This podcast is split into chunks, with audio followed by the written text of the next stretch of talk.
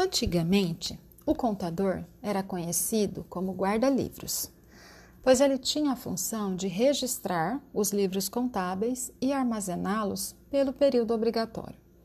Aos profissionais contábeis em geral, sejam funcionários de escritórios de contabilidade ou mesmo de departamento contábil dentro de empresas, cabia a missão de registrar na contabilidade as informações produzidas pelas demais áreas da empresa. Algumas vezes, eles até conseguiam prestar orientação aos departamentos da empresa na execução de projetos. No entanto, na grande maioria das vezes, poderiam até questionar algumas situações, mas geralmente não eram ouvidos. Isso resultou em profissionais metódicos, sistemáticos, preocupados apenas em cumprir normas e legislações, quase um funcionário do fisco, um profissional que recusava avançar além do limite restrito da apuração contábil, com limitação aos aspectos ligados a questões fiscais, tributárias e jurídicas, se concentrando em moldar o cliente segundo as orientações do poder público, em vez de atender às necessidades desse cliente. Além disso, omisso na intervenção em áreas de consultoria de gestão para pequenas e médias empresas. Porém, com as transformações galopantes que a sociedade vem sofrendo, avanço tecnológico, globalização, mudanças econômicas e financeiras, tributárias, políticas, sociais, entre muitas outras, mudou também a expectativa com relação ao profissional contábil. Atualmente, espera-se que esse profissional esteja em sintonia com a era da tecnologia, buscando o aperfeiçoamento tecnológico para saber escolher e utilizar as ferramentas adequadas, no intuito de prestar serviços com maior qualidade, maior rapidez e confiabilidade, e que tudo isso seja transmitido aos clientes e gestores com garantia e responsabilidade.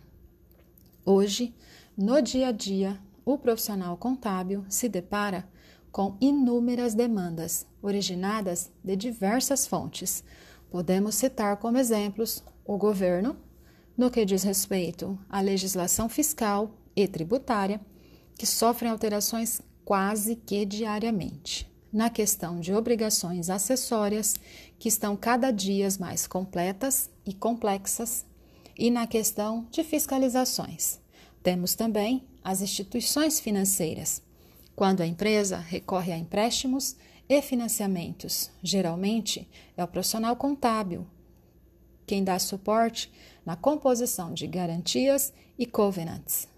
Podemos citar também sócios, acionistas, administradores, diretores, gestores em geral, que exigem do profissional contábil informações precisas para a tomada de decisões, através de relatórios gerenciais, demonstrações financeiras, relatórios operacionais, relatórios contábeis, projeções contábeis e financeiras, às vezes para 5 ou 10 anos, e diversos outros. E também outros departamentos que necessitam de orientações para a execução e conclusão de alguns trabalhos e projetos. A partir de agora, não mais se admite um profissional detentor apenas dos conhecimentos de sua área específica, pois o papel do contabilista passa a transcender esse prisma e a assumir novas características, tornando-se quase obrigatório que ele passe também a dominar técnicas e conhecimentos de outras áreas, como administração, economia, informática, telecomunicações, direito, finanças, negociação e muitas outras. O novo perfil do profissional contábil é de alguém flexível e preparado para conhecer as minúcias de sua profissão, não apenas em nível nacional, mas também em nível internacional, capaz de se adaptar aos diversos aspectos de empresas cada vez mais multinacionais e empenhado também na luta pela harmonização das normas de registro, mensuração e divulgação da informação contábil, a fim de que essa informação contábil possa ser bem compreendida e utilizada pela entidade em qualquer de suas matrizes e filiais pelo mundo afora, e a fim também de que todos os profissionais falem a mesma linguagem contábil, seja no Brasil ou em qualquer parte do mundo.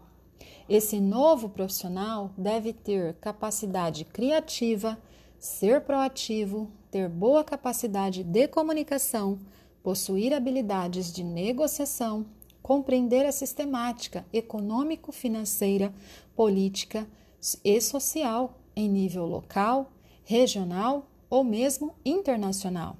Entender dos aspectos técnicos dos negócios, ou seja, tem que ser um eterno aprendiz.